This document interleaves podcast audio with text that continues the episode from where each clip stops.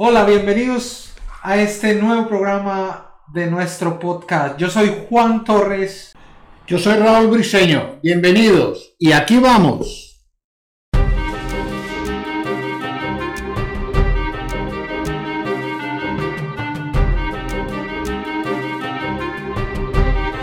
Aquí vamos.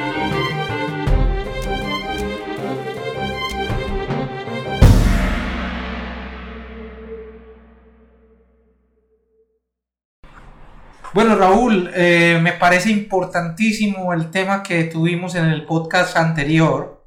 Como habíamos dicho, me interesaría mucho seguir con ese tema, el tema de la tecnología. ¿Qué te pues parece? Tuvimos muchas personas que nos hicieron comentarios al respecto, personas muy interesadas que les pareció el tema como de mucha trascendencia y de mucha importancia. Entonces, pues, lógico, tenemos que hacer, un, hacer este segundo con un poquito, hablar un poquitico más de tecnología, porque es que es lo que es, es aterrador lo que se nos está llegando últimamente. De verdad que sí, a mí me interesa mucho, Raúl, un tema dentro de la tecnología, el tema de la robótica.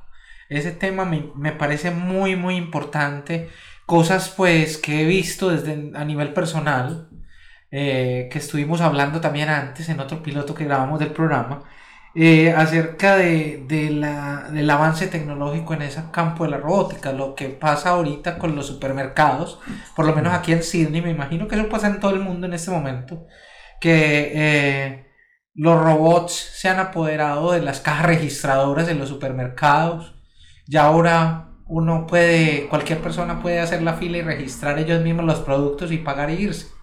Esos robots han acabado con muchos trabajos cuando en un supermercado habían 5 o 6 cajeros o más, en algunos supermercados grandes ya no hay sino un cajero y se encuentra una persona supervisando estos robots automáticos. ¿Qué piensas de eso, Raúl? O sea, ¿cómo, cómo ves eso? ¿Cómo es el futuro de eso?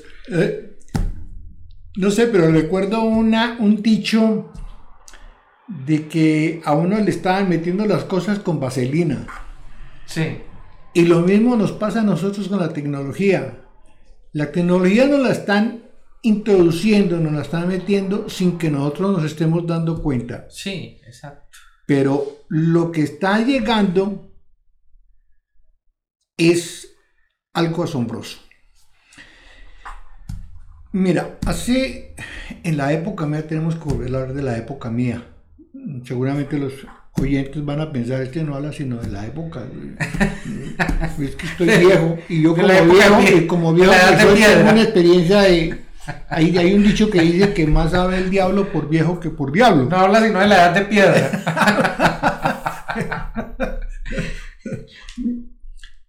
y creo que tú también recuerdas esas, y muchos de los que nos están oyendo recuerdan a ese robot de Massinger Claro, Massinger Z. Eso. Massinger Z. Robot que era manejado desde la cabeza.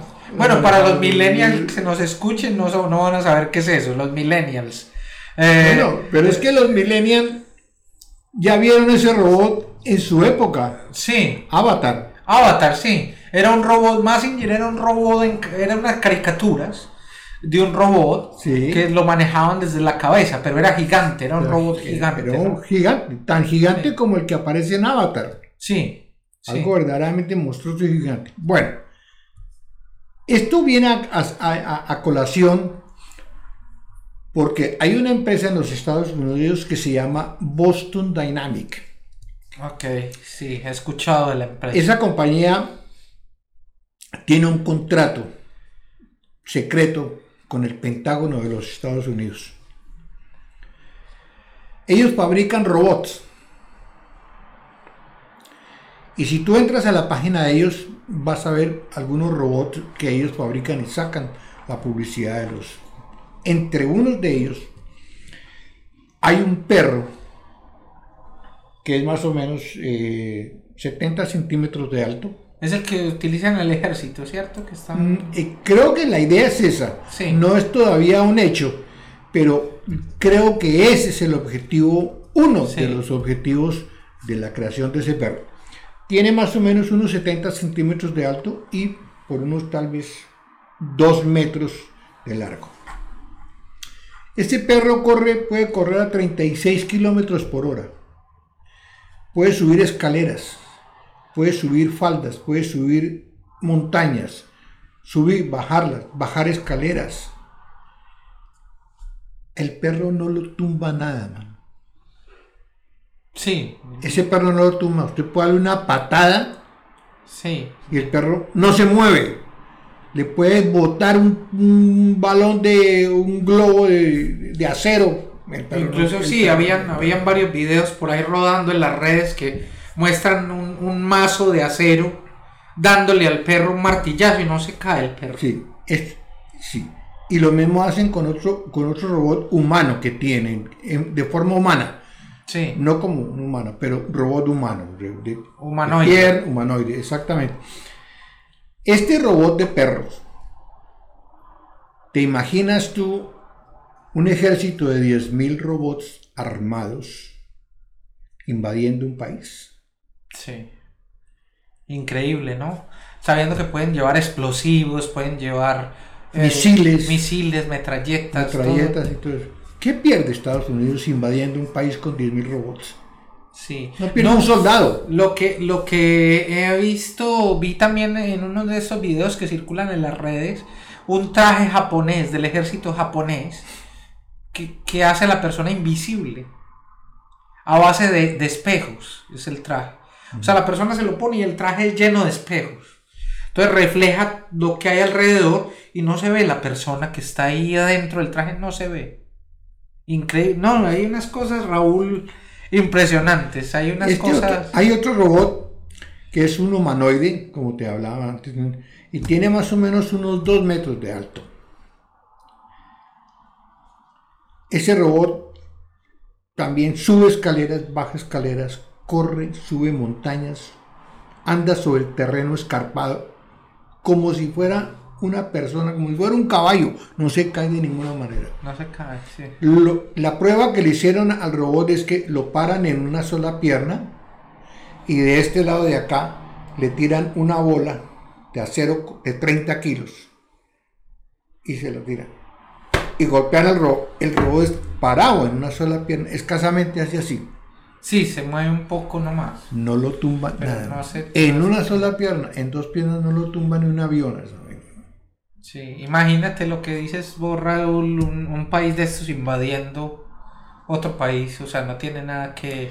O sea, las Los armas... ejércitos van a hacerte robot. ¿no? Sí, sí, como se ven en las películas futurísticas de que salen robots y acaban con todo. y- Exacto. Esas y- pisadas futurísticas ya, ya, son una, ya son una realidad. Y lo que hablábamos en el programa anterior, Raúl, que ya los robots, o sea, la- en este momento no hay una tecnología que le permita sentir como sentimos los humanos al robot.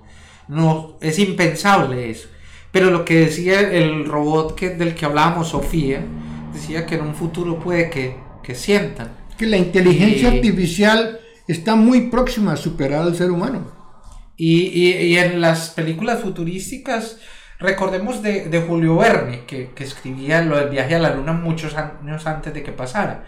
Ahora hay películas que nos muestran que, que hay un romance entre un robot y un humano. Puede pasar en- a la vuelta de, de muy poco tiempo, ¿no? Estamos hablando que la tecnología, como dijimos anteriormente en el otro programa, cuando yo llegué aquí no habían celulares, no habían, habían celulares de estos viejos, los Mm. Nokia viejos, 2005, no, 2010, no recuerdo el código, pero era un Nokia pues gigante que parecía un ladrillo, eso no... Y en 20 años pues hemos llegado al, al iPhone, al iPhone 12 ya. Vamos a ver qué, qué- dónde estamos en, en dentro de 20 años, en el iPhone Dentro de 20 50. años, en en- ¿Quién sabe qué va a pasar dentro de 20 años? Va a ser algo totalmente distinto. El mundo Sí, cambia de una, está, está cambiando de una forma tan acelerada, Juan Carlos, sí. porque es que la, la tecnología que está llegando hoy en día es, es enorme. Es una avalancha, es un tsunami completo lo que está llegando de tecnología. Y el principal problema de eso es que el mundo se está llenando de robots. Y tú Sí. no te das cuenta de eso. Tú vas a un McDonald's y ya llegas a una pantalla, pide, pide la hamburguesa, las papas, la Coca-Cola, y pasa, y allá se las, se las entregan. Por ahora se las están entregando humanos, Sí, por ahora. pero en cinco años habrá un robot haciendo las hamburguesas, haciendo todo, y se lo entregas a un robot. Ya es un robot lo que hay en, todos los McDonald's. Y esa es una de las principales eh, ocupaciones de lo que hablábamos en el programa anterior, que van a desaparecer, el retail, o sea, la gente que trabaja en ventas y eso, es muy posiblemente que es la primero que desaparezca. Ya Todas las profesiones, Juan Carlos. Es decir, van a ser muy poquitas las profesiones que se salven de esta tecnología que está llegando de los robots. Porque es que el reemplazo que están haciendo de los humanos es de una manera sistemática, inequívoca. Hay estudios, Juan Carlos, que determinan que los robots en 15 años van a acabar con aproximadamente 90 millones de empleos en el mundo. Lo grave de todo eso es que estos robots no van a desarrollar tecnologías alrededor suficientemente grandes para reincorporar a esos 90 millones de personas que van a quedar desempleadas. Y es tan grande el problema, tan sumamente complejo, que hay países que ya están estudiando qué van a hacer con los desempleados que dejen los robots. Sí, claro, sí, sí, sí. Hay países en Europa, en la, países escandinavos, que ya están estudiando la posibilidad de que toda esa fuerza trabajadora va a quedar reemplazada por robots. Entonces, ¿qué van a hacer con 5, con 10, con 20 millones de personas desempleadas? ¿Cómo van a sostenerlas? ¿Cómo las van a sostener? Entonces, ya hay estudios para crear un impuesto a los robots para que los robots paguen a esos desempleados. Sí. Eso tiene unas ventajas enormes, grandísimas, porque un robot puede trabajar 365 días, 24 horas. Y el robot no le pide a usted extras, no le pide vacaciones, no le tiene sick pay, no tiene Por el momento. Sí, cuando tengan, cuando tengan sentimientos van a decir, oye, yo mañana trabajo, pues estoy mamado. sí, Pero es, eso va a incidir en una economía impresionante de todo lo que se hace y lo que se fabrica. Un carro autónomo, si tú contratas un Uber en este momento que te llegue de aquí a la City, te cobra 40 o 50 dólares. Sí. Cuando tú salgan los carros autónomos, el, costo del carro autónomo te va a ir a la City por 12 dólares. Sí, claro. O 13 dólares. Porque estamos hablando de la diferencia de costo a medida que se desarrolla la tecnología, a medida que esa tecnología crece. Entonces, mira, en Japón, estuvimos en un hotel en Japón que es manejado por robots. Vale 400 dólares la noche. Desde que tú llegas y te bajas del auto, un robot te recibe, te recoge las maletas y te lleva a un mostrador. Y en el mostrador, un robot saca la tableta, tú únicamente llenas la tableta, llenas con todos tus datos, te entrega una tarjeta y te vas para la habitación. O sea, el, hotel es manejado por robot. Todo, absolutamente todo, todo es manejado. Hay un ser humano que está solamente para en caso de que falle un robot. Supervisando. Supervisando, como cuando están ensayando los carros autónomos. Que el carro autónomo va solo, pero con el conductor ahí al lado, para en caso de que el carro cometa un error, entonces el, conductor toma el control del carro. Esto es lo mismo pasa. Usted llega a la habitación, en la habitación encuentra un robot que le habla a usted en el, en el, en el idioma que tú hables. Spanish, español. Y el robot le empieza a contar a usted qué diversiones hay en Japón, a dónde puede ir, los sitios turísticos, todo en tu idioma, man. Increíble. Todo, absolutamente todo lo que tú quieras saber lo tienes en tu idioma. Te da toda la información de los GPS, de los GPS, todo, para que te desenvuelvas en Japón sin ningún problema. Hay partes en Japón donde hay robots instalados que te hablan en cualquier idioma. ¿no? Si tienes algún problema en un momento dado, en una esquina o en alguna parte de, de, de, varas, muy cerca puedes encontrar un robot que, te, que le puedes preguntar en español qué hacer en Calvador de tal dirección y te lleva a todas partes. Sí, increíble. A propósito de eso, Raúl, me, me impacta mucho eh, países como Japón, ¿no? Que están muy a la vanguardia en, en el desarrollo de tecnología.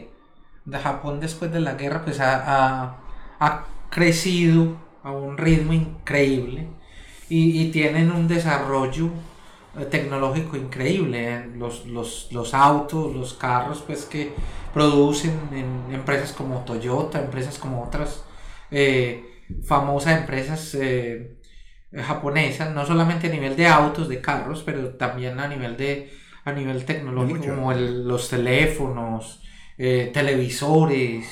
Muchas marcas pues importantísimas son japonesas, ¿no? Ahora los televisores también con la con la tecnología están una cosa increíble. Hay televisores que uno los puede manejar con, con el, eh, ya son de contacto pues con táctil, no, uno los puede manejar con el dedo y mover pantallas como si fuera un iPhone, eh, cambiar conexiones diferentes solamente moviendo el dedo.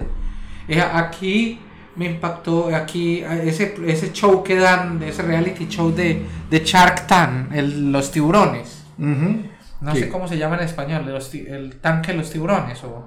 No, no, no, no, conozco yo. Shark, el Shark Tank. Eh, que es un programa que van los emprendedores a exponer eh, proyectos, ¿no? Y los, y los aprueban, ¿sí? Hace como tres años, hace, no, creo que hace un poquito más de tres años, hace más o menos cinco o seis años, llegó un niño australiano que yo, dicen que, que iba a ser o va a ser el próximo Steve Jobs que es un niño que, eh, hijo de un ingeniero aquí australiano, y creó un computador que, que básicamente no tiene monitor, es en el aire. O sea, se proyecta en el aire y se pueden mover las pantallas, no sé qué tecnología usa, pero se pueden mover las pantallas ahí en el aire. Y, dicen pues que ya está patentado ese computador y está va, va, va a entrar en, en, venta dentro de muy poco tiempo, ¿no? Pero lo creó un niño, un niño de 12 años aquí en Australia, aquí en Sydney. Vamos a ver qué, qué pasa. El profesor, uno de los científicos más importantes en este momento, el profesor japonés, precisamente Michio Kaku, que dicen que es una eminencia y lo he seguido por varios años, dice que, que los amigos de él, pues los amigos personales, él es físico, pero eh, eh, hablando de tecnología precisamente, pues él, sostiene que la tecnología pues se basa en la ciencia para poder avanzar y que los, sus amigos han, ya han diseñado cuestiones como la máquina del tiempo, como, como la regeneración de tejidos humanos, ya están esas máquinas diseñadas, pero que simplemente no han salido a la venta ni han sido comercializadas porque eh, los, los, gobiernos no permiten ese, esa comercialización de esa tecnología todavía. Como no se permitió por mucho tiempo con los, con los celulares, la, las teorías de la...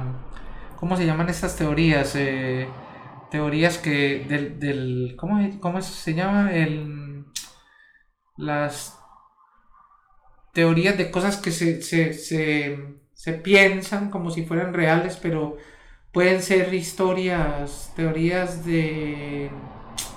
Bueno, se me va el nombre. Eh, hablan mucho de, de, los inventos de Tesla, de Nicolás Tesla, que, que, ya había inventado estos teléfonos celulares en su época, a principios del siglo pasado, pero que nunca los gobiernos, nunca los gobiernos permitieron esa tecnología por el peligro que generaba para el cerebro y ya vinieron a sacar esa tecnología, pero que dicen que Tesla ya la había diseñado hace muchos años atrás. Sí, es, eh, muy posible. Es que las cosas que, se están inventando no las conocemos nosotros. Sí. Eso es, eso es un secreto de apuño.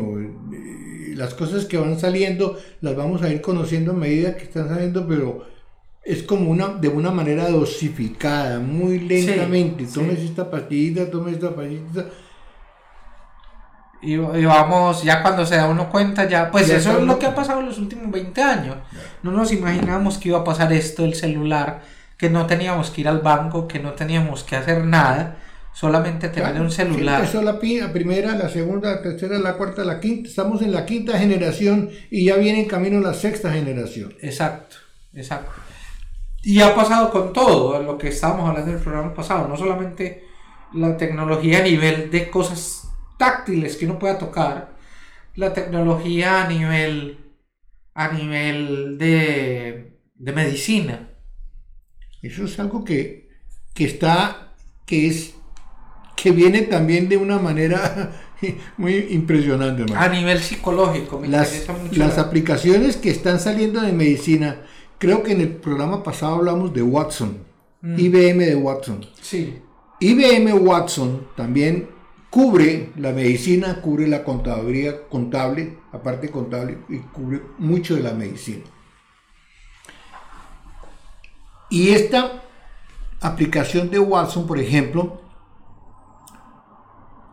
supongamos que tú llegas donde a un médico que tienes, eh, que tienes un, un dolor de garganta que no puedes identificar y el médico te examina, tu GP te examina y le dicen, bueno, no sé, parece que esto es cuestión de tráquea o eh, vamos a examinarlo mejor, entonces te manda un, un ultrasonido, te manda unas rayos X, después llegan los resultados, llegan los resultados, pero parece que no son muy claros, entonces dice, bueno, vamos a hacer otro nuevo examen, y después de hacerte unos dos o tres exámenes, el médico determina cuál es el, el problema que tú tienes y te formula una medicina y tú te curas con esa medicina.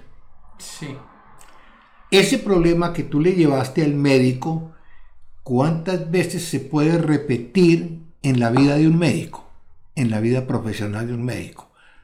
200 veces, sí, 300 veces durante la vida profesional de un médico, infinidad o 400 veces, ¿no es cierto?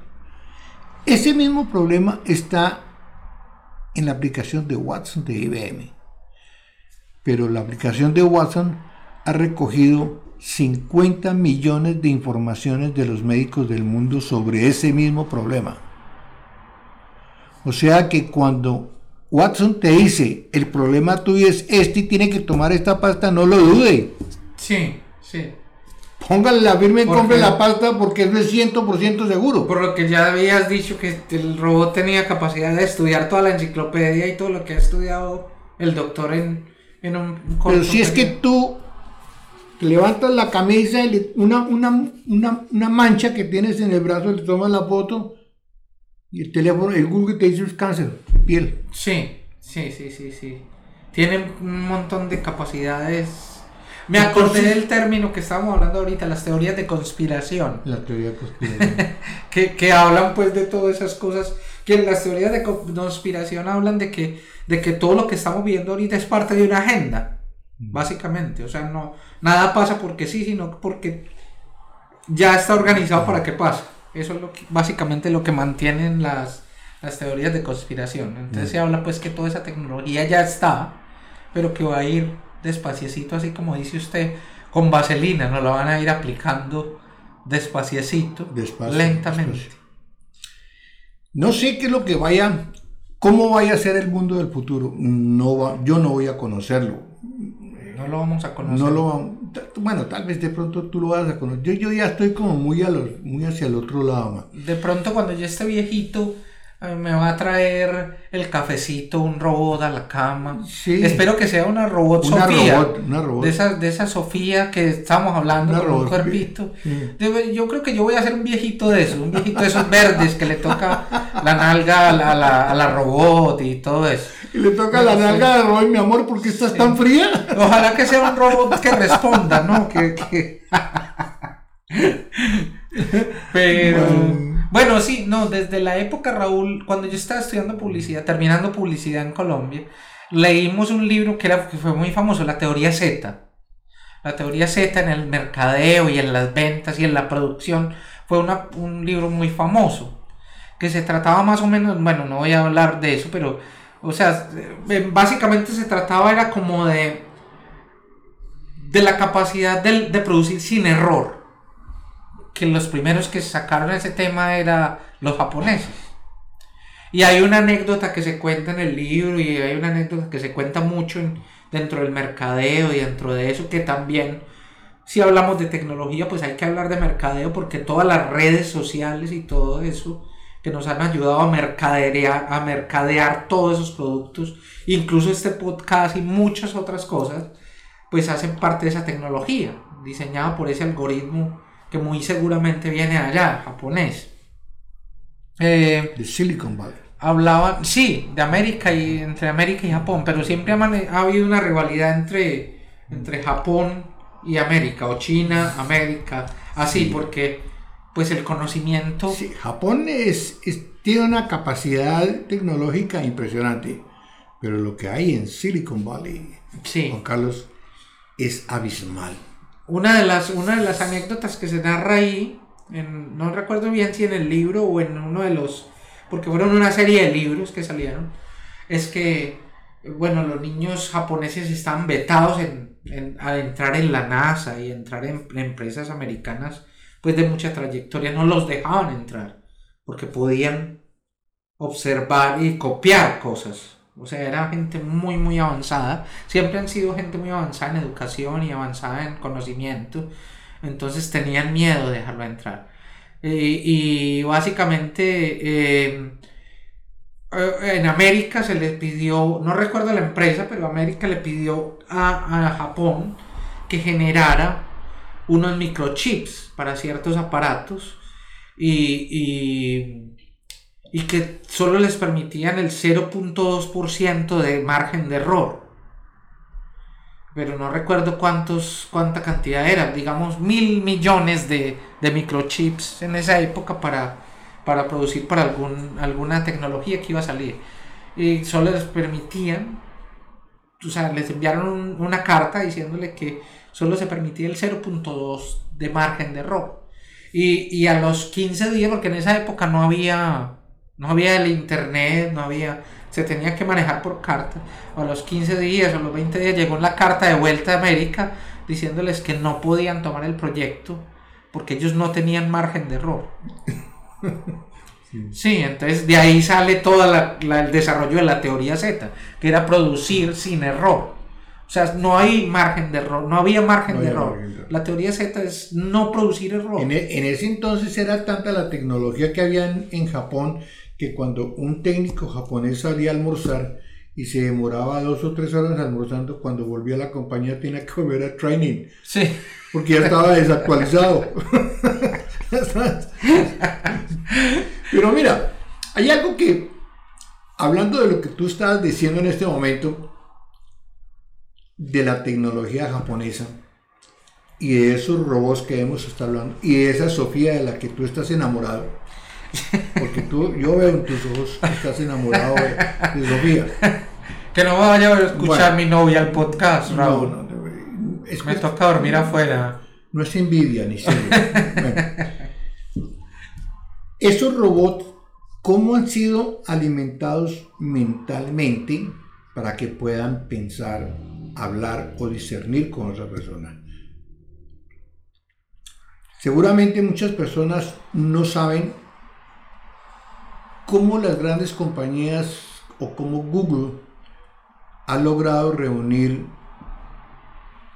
en una enorme computadora todas las formas del lenguaje del mundo. Cuando tú compras cuando tú comprabas un, parlante de esos que estaban vendiendo Google, que estaban vendiendo Microsoft, que tú lo, prendías, el de Google, por ejemplo, tú lo prendías y decías, Alexa, tóqueme música colombiana. Empezaba a tocar música colombiana. Sí. Alexa, toque música de Beethoven. Empezaba a tocar música de Beethoven. Solamente le hablabas. Pero la gente no acostumbraba a apagar el, el parlante y todo lo que tú hablabas en la casa estaba siendo escuchado en Google, estaban grabando todas las conversaciones. Para saber los gustos y... Y la forma de combinación de palabras y todo. Y todo eso se lo estaban pasando a los algoritmos. Claro. Porque es que el algoritmo es como un bebé. Desde que nace, el bebé está aprendiendo, todos los días aprende algo, aprende, aprende, aprende, aprende, aprende. Y llega un momento en que adquiere su mayoría de edad y está listo para trabajar. Claro. Entonces, cuando ese, cuando ese algoritmo llega a su mayoría de edad, se lo instalan a donde tienen que instalarlo y, hace, y le hace a usted maravillas, le hace todo lo que usted necesita. Es tanto, es tanto la, el, el desarrollo de esos algoritmos y que van a, a suprimir, a reemplazar tantas cosas en el mundo, que hasta los mismos ejecutivos hoy en día, las compañías tienen muchos temores. Porque esos algoritmos están ya dentro de las compañías y están aprendiendo dentro de las compañías. Y va a llegar el momento en que un algoritmo le va a hacer a usted una carta de referencia de una compañía a otra compañía sin necesidad de intervención humana. Dentro de todo están los algoritmos, ahora están... O sea, a mí me impactaba mucho al principio ver que cuando yo me, me metí a Facebook, eh, me salían cuestiones de música. Yo, ¿cómo sabrán que...? Después empecé a descubrir que era el algoritmo que, que uno le da clic a un instrumento y te sigue votando eh, cosas de instrumentos y de música. Inmediatamente se están mandando. Sí, cualquier, cualquier persona que uno le dé like, que le guste su podcast o que le guste su, su, su eh, producción de contenido o algo y te lo sigue mandando, te lo sigue mm. mandando hasta que o, lo, o se sale terminas comprándolo. Hasta que terminas comprándolo. Y básicamente pues así funciona, así funcionamos nosotros también, toda la gente que nos ve, el algoritmo les va a seguir mandando, si le mandan, le ponen dedito arriba, le, le, les, va, les sigue mandando y le sigue mandando cada vez que, que hagamos el, el podcast, ¿no? Así funciona, así funciona el mercadeo actualmente con las redes, así funcionan un montón de, de venta de productos a nivel de ventas, ¿no? Y, la, lo que hablábamos de la a nivel tecnológico, pues también está la cosa así, como dice, algo preocupante, algo que nos deja pensando. Eh, ¿Qué piensan ustedes? ¿Qué piensan los oyentes? ¿Qué piensa la gente que nos ve? Déjenos los comentarios aquí abajo en el video, aquí en YouTube y la gente que nos escucha por las diferentes redes sociales, por las diferentes plataformas, nos pueden dejar comentarios. Los invitamos para un próximo programa y les agradecemos infinitamente eh, el haber escuchado este programa. Yo soy Juan Torres. Yo soy Raúl Briseño y gracias a todos. Pulgar arriba y suscribirse a nuestro canal. Un abrazo para todos. Muchas gracias. Nos vemos. Chao. Chao.